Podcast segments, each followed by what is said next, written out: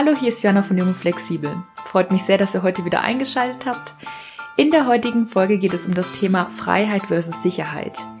Da ich seit ein paar Monaten selbstständig bin, bekomme ich gerade immer wieder die Frage, wie es denn so läuft und ob ich denn keine Angst hätte in diesen verrückten Zeiten.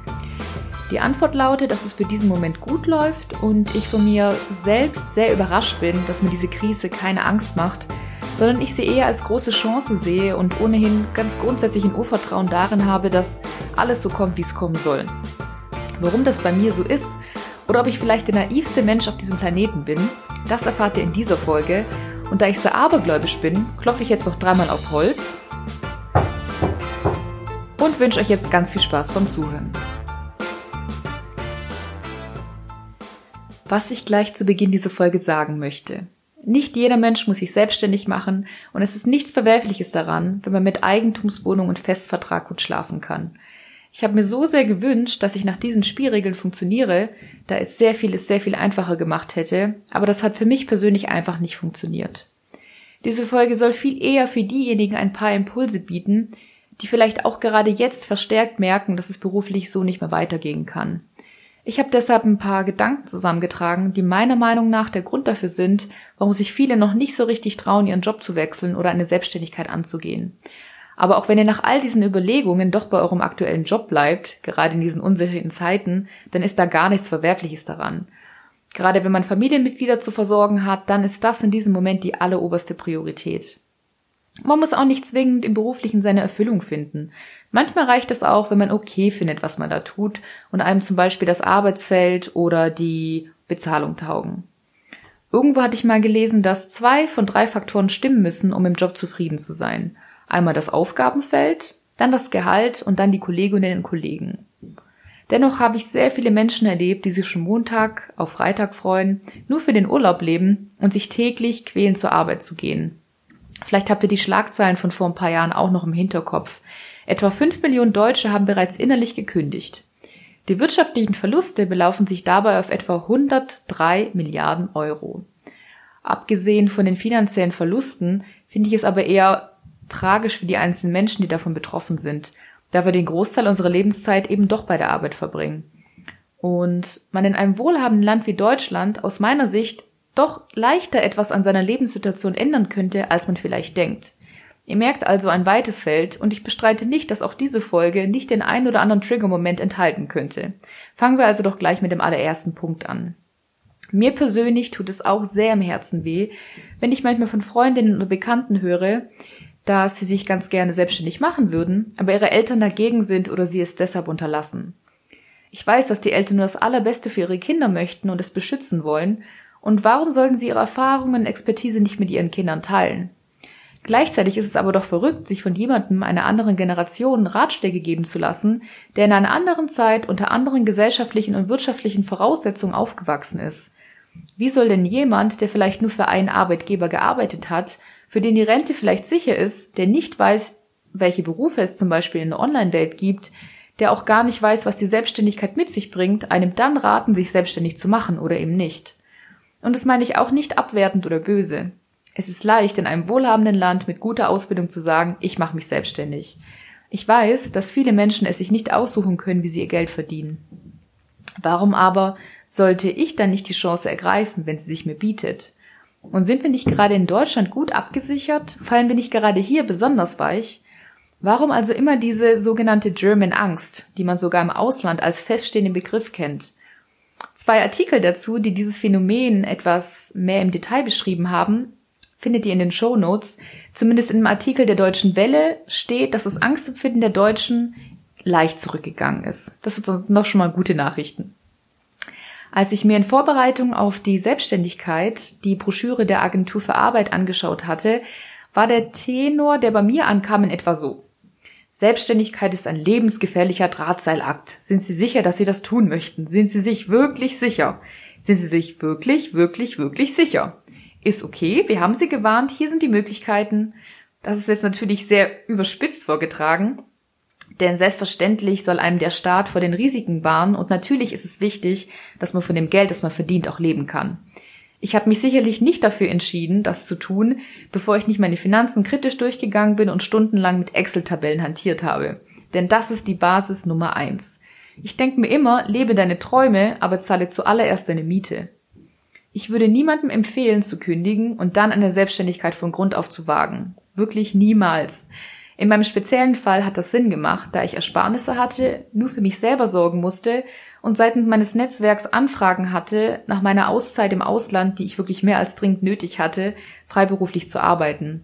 Das war also quasi mein Sicherheitsnetz. Und so verrückt es klingt, aber je freier ich bin, desto sicherer fühle ich mich. Gerade auch wenn ich wirklich von Null an wieder anfangen kann, quasi tabula rasa. Ich habe dann das Gefühl, dass ich offener für Chancen bin und da ich auch ein sehr intuitiver Mensch bin, fällt es mir dann wirklich nochmal leichter, unabhängig von äußeren Rahmenbedingungen in mich hineinzuhorchen und dadurch wirklich auch lebensverändernde Entscheidungen zu treffen. Ich weiß, das ist nichts für jeder Mann und jede Frau und das ist auch okay. Ich persönlich verspüre zum Beispiel eher eine Unsicherheit und große Unruhe, wenn ich fest irgendwo eingebunden bin. Und ich ziehe eher den Hut vor Menschen, die sich für Eigenheim und Ehe entscheiden. Das wäre zum Beispiel für mich in Sachen Angstlevel wohl in etwa das, was ein Job kündigen oder eine andere Änderung im Leben für andere Menschen bedeuten würde. Das ist einfach Typsache. Und genau das wurde mir in den letzten Wochen und Monaten immer stärker bewusst dass jeder Mensch ein ganz, ganz individuelles Sicherheits- und Freiheitsbefinden hat, das sich ganz unterschiedlich leben lässt und das sich auch ganz unterschiedlich zeigt. Was ich aber so schade finde, ist, dass es bestimmt Menschen gibt, zu denen die Selbstständigkeit passen würde, sie es aber aus Angst nicht tun. Angst hat grundsätzlich eine Schutzfunktion, die uns im Zweifel auch unser Leben retten kann. Angst kann unser Leben aber auch unnötig erschweren und uns blockieren in Bereichen, wo es gar nicht nötig wäre, und Angst ist aus meiner Sicht sehr selten ein wirklich guter Ratgeber. Sowieso frage ich mich bei allen Entscheidungen, und das habe ich auch schon mal in der Folge mit dem Titel Warteschleife gesagt, wo es darum ging, wie man lernen kann, mit Ungewissheit zu leben. Warum gehen alle immer davon aus, dass etwas schlecht ausgehen muss? Kann es nicht auch einfach gut werden? Sowieso stört mich dieses negative Image rund um das Thema Selbstständigkeit. Selbst und ständig. Es stimmt, dass man theoretisch immer arbeiten könnte und die Grenzen zwischen Privat und Arbeit sind fließend. Und auch ich schaue von Woche zu Woche, wie ich mir die Arbeit am besten aufteilen kann, sodass auch genügend Zeit zum Abschalten bleibt. Aber es ist immer noch die eigene Verantwortung, sich die Arbeit so zu gestalten, dass man auf lange Sicht gut und gesund arbeiten kann. Und ja, man muss mehr verdienen, da man sich selbst zum Beispiel krankenversichert. Und wenn ich sehe, dass zusammen mit der Einkommensteuer fast die Hälfte meiner Einnahmen nicht direkt für mich zur Verfügung stehen, verstehe ich mittlerweile auch, warum so viele Menschen aus steuerlichen Gründen heiraten. Auch wenn es mich, das nur am Rande erwähnt, doch bedenklich stimmt, dass zum Beispiel alleinerziehende Eltern mehr Steuern zahlen müssen als kinderlose verheiratete Paare. Aber um wieder zurück zum Thema zu kommen, gleichzeitig gibt es eben auch Luft nach oben, was Verdienstmöglichkeiten anbelangt, was gerne auch vergessen wird. Und was vielleicht sogar auch noch erschwerend dazu kommt, ist die Neidkultur. Auch wenn ich in Deutschland aufgewachsen bin und hier sozialisiert wurde, trage ich trotzdem nicht selten den Blick von außen auf die in Anführungszeichen Deutschen, da ich in Polen geboren wurde und von schlesischen Eltern großgezogen wurde. Und mit diesem Blick von außen ist mir dieser Neid sehr oft aufgefallen und kam mir immer etwas befremdlich vor. Warum muss man immer neidisch sein auf andere und kann sich nicht für andere freuen? Warum sieht man stattdessen nicht, was einem selbst im Leben geschenkt wurde?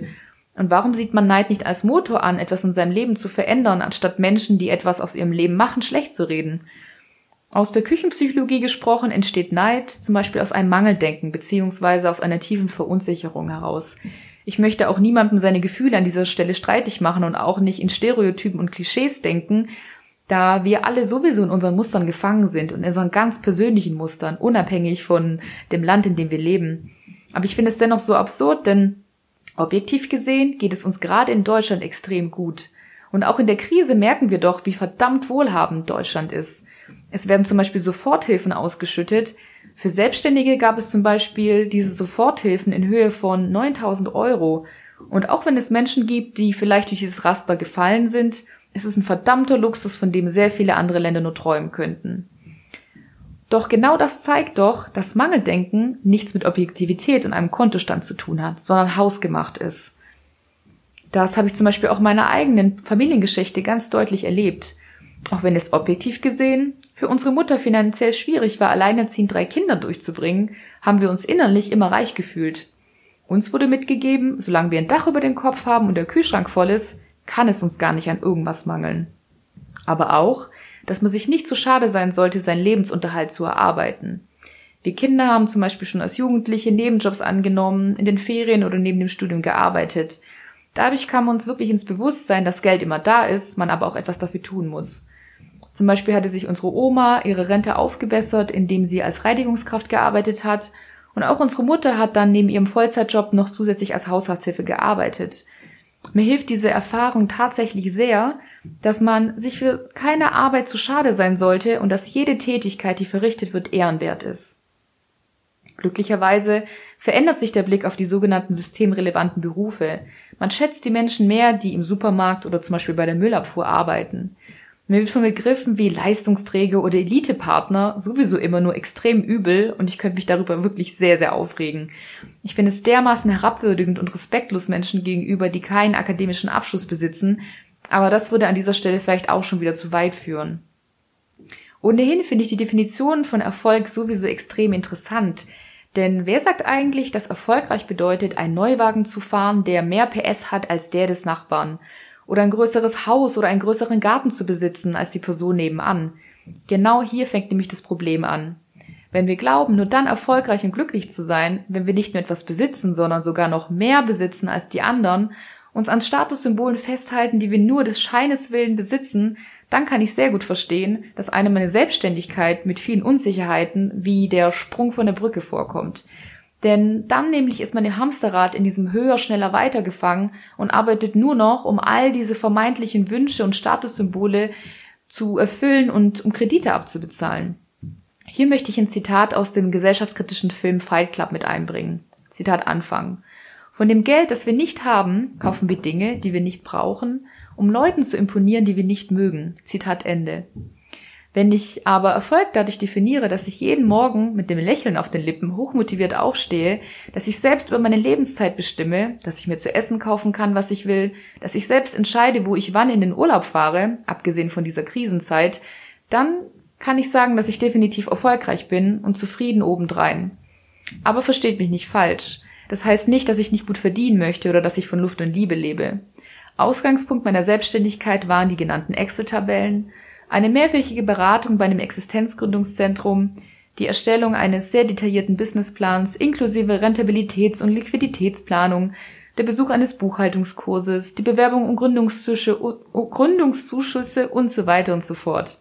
Seine Finanzen im Blick zu behalten und sich um sein Vermögen und vor allem auch um seine Altersvorsorge zu kümmern, ist unentbehrlich vor allem auch gerade für uns Frauen, von denen 75 Prozent zwischen 35 und 55 Jahren nach aktuellem Stand in der Altersarmut enden werden, wenn nicht jetzt schon gegengesteuert wird. Ich sag's nochmal, 75 Prozent. Wenn ihr euch also vorstellt, mit drei eure Freunde den Kaffee zu trinken, betrifft das drei dieser Frauen am Tisch. Unabhängig des Geschlechts ist es wirklich unerlässlich, dass sich jeder Mensch mit seinen Finanzen auseinandersetzt. Und das heißt nicht, dass man seinem Partner oder seiner Partnerin misstrauen würde oder dass es unromantisch wäre. Ganz im Gegenteil. Ist nicht eine Partnerschaft auf Augenhöhe erstrebenswert, in der sich beide gleichermaßen gut mit Finanzen auskennen, man sich gegenseitig austauschen, inspiriert, wo klar ist, dass Ausgleichszahlungen an den Partner oder die Partnerin getätigt werden, die sich unentgeltlich um die Kindererziehung kümmert. Zumindest so lange, bis es von der Regierung endlich mal ein zeitgemäßes Modell gibt, das Erziehungszeiten schätzt und dementsprechend auch finanziell anerkennt. An dieser Stelle wieder einmal die Empfehlung des Madame Moneypenny Podcasts, wo die finanzielle Unabhängigkeit für Frauen gefördert wird. Und hier habe ich euch auch noch mal ein Interview mit Milena Glimbowski in die Shownotes gepackt. Ich hatte sie ja letzte Woche in dem Zero Waste Folge etwas vorgestellt und sie hat da wirklich ein ganz inspirierendes Interview gegeben, wo sie ganz praktische Tipps gibt, wie man Finanzen und Kindererziehung mit dem Partner oder der Partnerin gerecht aufteilen kann. Abgesehen von charakterlichen Eigenschaften, die vielleicht dazu führen, dass man eher in die Selbstständigkeit geht, spielt meiner Meinung nach aber auch die Erziehung eine große Rolle. Da ich zum Beispiel die erste in der Familie war, die studieren gegangen ist, hatte ich quasi die Narrenfreiheit, das zu tun, was ich wollte. Es gab nicht die Bewertung, dass ein BWL- oder Jurastudium besser gewesen wäre, sondern dass wirklich jeglicher akademischer Abschluss von großem Wert sei. Deshalb wählte ich dann auch ein Studium mit dem illustren Titel Kunst, Musik und Medien, Organisation und Vermittlung und durfte mir die Frage, und was macht man dann später mal damit, bestimmt über tausendmal anhören. Aber sei es drum, letztlich habe ich dann als Content Managerin bei einem Konzertveranstalter gearbeitet und bin dann etwas später zu einem Fernsehsender gewechselt, wo ich dann als Online-Redakteurin gearbeitet habe. Letztlich fand ich beide Jobs super und bin unfassbar dankbar für die ganzen Chancen, die sich daraus ergeben haben. Gleichzeitig merkte ich bei beiden Stellen nach einer Weile, dass sich all die Freiberufler, mit denen ich auch zusammengearbeitet hatte, immer irgendwie beneidet hatte. Ich fand es in meiner Festanstellung immer etwas seltsam, stundenlange Meetings zu sitzen, die man aus meiner Sicht auch in einer Mail zusammenfassen hätte können. Oder dass es bei der Arbeit sehr oft eher um persönliche Belange als um die Tätigkeit an sich ging und dass man manchmal befremdlich angeschaut wurde, wenn man etwas hinterfragt hat oder verändern wollte. Auch wenn ich weiß, dass das nie böse gemeint war, sondern einfach nur, weil Veränderungen immer auch mit Anstrengungen verbunden sind. Und wer hat da dann wirklich noch Lust? Gerade wenn man auch wirklich viel zu tun hat. Andererseits weiß ich, dass viele sehr viel für eine unbefristete Anstellung, zum Beispiel bei einem öffentlich-rechtlichen Sender, geben würden. Deshalb befand ich mich auch als extrem undankbar und habe sehr, sehr lange gehadert, ob ich diesen sicheren Hafen der Festanstellung wirklich aufgeben soll. Aber wie es immer so ist, The grass is always greener on the other side. Und mir wurde noch eines klar. Das, was anderen an der Selbstständigkeit Angst macht, war genau das, was ich toll und spannend finde. Zum Beispiel nicht zu wissen, wann welcher Auftrag reinkommt, wann man wie viel verdient, dass man sich selbst um seine Buchhaltung, um Steuern, Sozialabgaben und die Altersvorsorge kümmert, dass man selbst Verantwortung übernimmt, um es so zu machen, wie man es selbst für richtig hält, und dass man auch keine Angst davor hat, Fehler zu machen, aus diesen zu lernen und dass man auch in Kauf nimmt, vielleicht zu scheitern. Denn genau zu Beginn der Corona-Krise fragte mich meine Beraterin, ob ich es denn immer noch wagen möchte. Und als ich dann selbst in den vermeintlich schlechtesten Zeitzugründen immer noch eine innere Ruhe und Vorfreude empfunden hatte, wusste ich, dass ich zumindest in dieser Lebensphase tatsächlich der Typ dafür bin. Und Fun fängt ab Rande, in der letzten Finanzkrise 2008 wurden sehr viele erfolgreiche Firmen gegründet, darunter zum Beispiel Airbnb, Uber oder Zalando. Danke auch nochmal an dieser Stelle an Natascha Wegelin, von der der Madame Moneypenny Podcast kommt, die das in ihrer Instagram Story so schön anschaulich zusammengefasst hat. Man muss aber auch sagen, dass es jetzt eine Momentaufnahme ist und wir nicht wissen, wie sich die Wirtschaft mittelfristig, langfristig entwickeln wird. Gerade habe ich Glück, weil ich als Online-Redakteurin zum Beispiel Livestream-Konzerte betreuen kann und das momentan gesucht wird. Und auch das Yoga-Unterrichten geht mittlerweile über Livestream. Es kann gut sein, dass ich irgendwann nicht mehr davon leben kann und dann in einen regulären Job zurückkehren werde oder mich mit Nebenjobs über Wasser halte. Aber auch dann wird die Welt nicht untergehen und ich habe es zumindest probiert. Hier zum Beispiel bin ich meinen Eltern auch sehr, sehr dankbar, dass sie uns Kindern in allem, was wir tun, zu hundertprozentig vertrauen. Ich bin, um ehrlich zu sein, noch nie so wirklich auf die Idee gekommen, eine große Entscheidung vorab groß mit meinen Eltern zu besprechen. Natürlich hätte ich sie jederzeit fragen können, aber mir war es irgendwie immer wichtiger, erstmal in mich selbst hineinzuhorchen, was dann jetzt das Beste für mich ist. Mich hat eher irritiert, wenn ich von Freunden gehört hatte, die etwas nicht getan haben, weil ihre Eltern ihnen davon abgeraten haben. Es war eher so, dass wenn ich sagte, dass ich zum Beispiel umziehe, für eine Zeit ins Ausland gehe oder meinen Job wechsle, wenn du glücklich damit bist, sind wir es auch. Sag doch Bescheid, wie wir dir helfen können. Aber auch wie ich eingangs schon sagte, es spricht natürlich nichts dagegen, sich eng mit seinen Eltern auszutauschen, gerade weil sie nur das Beste für einen wollen. Aber vielleicht könnte es die pers eigene Perspektive ein bisschen verändern, wenn man vorab erstmal in sich selbst hineinhorcht. Und zum Abschluss zum Thema Eltern kann ich noch sagen, dass es natürlich auch von Vorteil war, dass mein Vater selbst eine Zeit lang selbstständig gearbeitet hat und mich daher zu meiner Entscheidung beglückwünscht hat und meinte, dass egal wie es ausgeht und selbst wenn es nicht klappen sollte, dass ich zumindest sagen kann, dass das, dass ich es versucht habe und dass schon das der größte Erfolg sei.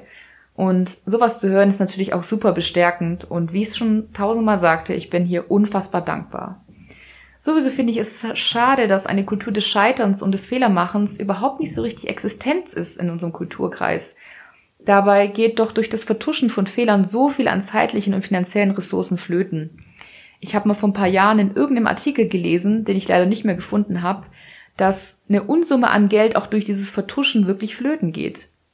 Dabei würde es uns doch allen auch zwischenmenschlich so gut tun, einfach mal zu sagen, ich kann das noch nicht, ich weiß es nicht oder tut mir leid, es war mein Fehler.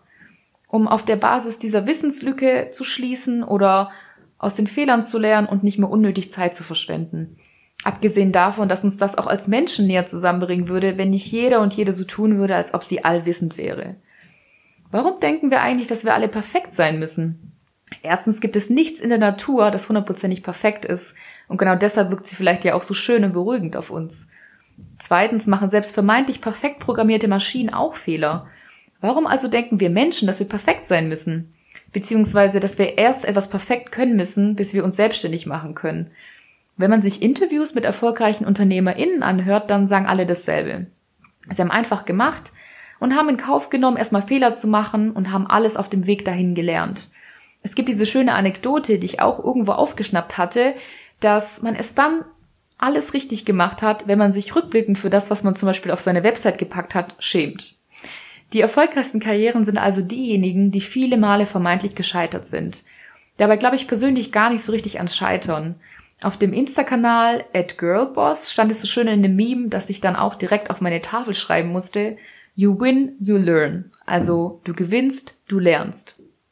Auch menschlich gesehen wäre es doch so viel schöner, wenn wir alle unsere Masken ablegen würden, also jetzt abgesehen von den Schutzmasken beim Einkaufen, und nicht alle so tun würden, als ob wir unerschrocken und ohne Fehler sind und niemand anderen brauchen. Denn natürlich habe ich auch manchmal Angst oder Zweifel an mir selbst. Gerade in der Selbstständigkeit muss man lernen, sein Selbstwert nicht von Absagen, Gegenwind oder negativer Kritik abhängig zu machen.